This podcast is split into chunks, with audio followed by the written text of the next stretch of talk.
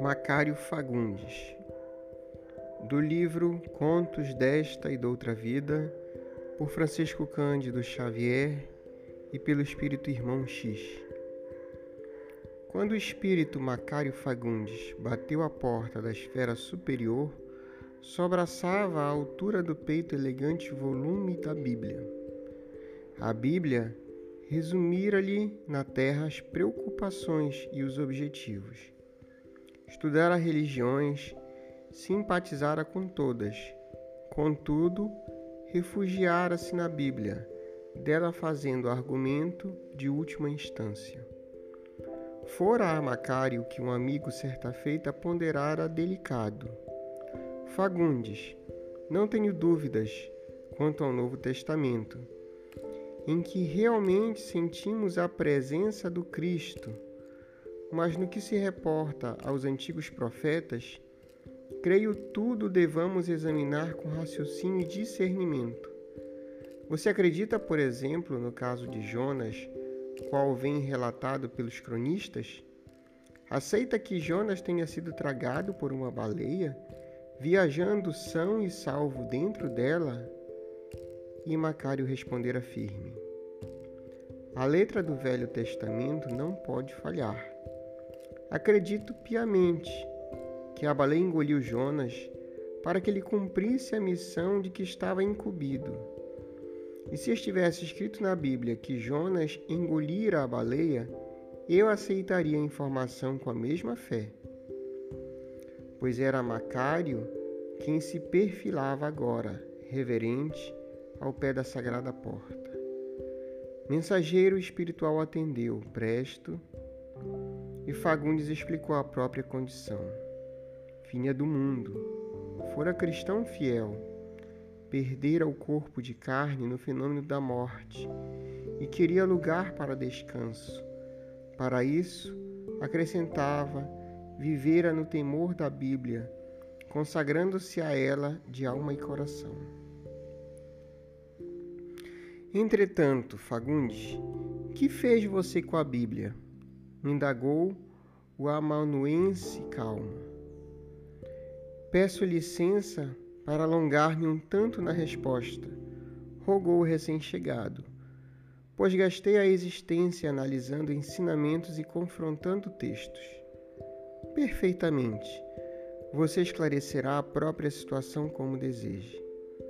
E Macário passou a elucidar. Adorei a Bíblia como a palavra de Deus em todos os meus dias.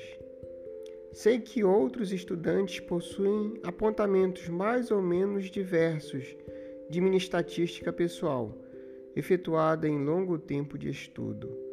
No entanto, posso dizer que a Bíblia está contida em 69 livros, sendo 42 no Velho Testamento e 27 no Novo Testamento. E prosseguiu. O tesouro eterno dentro dos livros referidos está formado por 1189 capítulos. Os 1189 capítulos estão divididos em 31.138 versículos. Os 31.138 versículos possuem 774.748 palavras. As 774.748 palavras estão articuladas com 3.566.512 letras. O meio da Bíblia fica no versículo 8, no Salmo 118, em que o profeta diz claramente: É melhor confiar no Senhor do que confiar no homem. O versículo mais longo é o de número 9, do capítulo 8 do livro de Esther, que relaciona uma ordem de Mardoqueu e o versículo mais curto é o de número 35 do capítulo 11 do Evangelho de João, que dá a notícia do pranto de Jesus por Lázaro morto.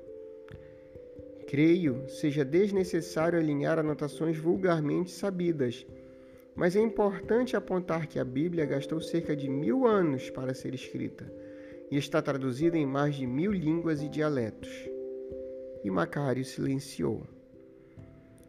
Admitindo que ele apresentara quando pretendia, um mensageiro replicou: Efetivamente, a sua cultura do livro sagrado é espantosa, mas houve um mal-entendido. Desejamos saber o que você realizou com a Bíblia no coração e nas mãos. Ah, tornou Fagundes repentinamente desapontado. Já disse o que consegui. Minha confiança na Bíblia diz tudo. Sim, os seus conhecimentos são admiráveis. No entanto, a esfera superior pede obras, obras edificantes. A lei determina seja cada um de nós julgado pelas próprias obras. É preciso que você relacione os próprios feitos. O apóstolo Paulo, adiantou Macário, desculpando-se, declara no versículo 1 do capítulo 5, na Epístola aos Romanos, que justificados pela fé temos paz com Deus, por nosso Senhor Jesus Cristo. Sem dúvida, atalhou o amigo espiritual. A fé constitui o alicerce, alicerce de todo trabalho, tanto quanto o plano é o início de qualquer construção. O apóstolo Paulo deve ser atenciosamente ouvido, mas não podemos esquecer a palavra do Divino Mestre no versículo 34 do capítulo 13 no Evangelho de João. Amai-vos uns aos outros, como vos amei. Não ignoramos que Jesus nos amou em plena renunciação de si mesmo para melhor servir. É, é, de fato. E Fagundes indagou. E agora, se me dediquei completamente à fé, que fazer agora? É preciso voltar à terra e nascer de novo para fazer o bem que ensinamos. O próprio Cristo não teve outro programa perante Deus e Paulo de Tarso, que exaltou a fé, não viveu outras diretrizes diante de Cristo.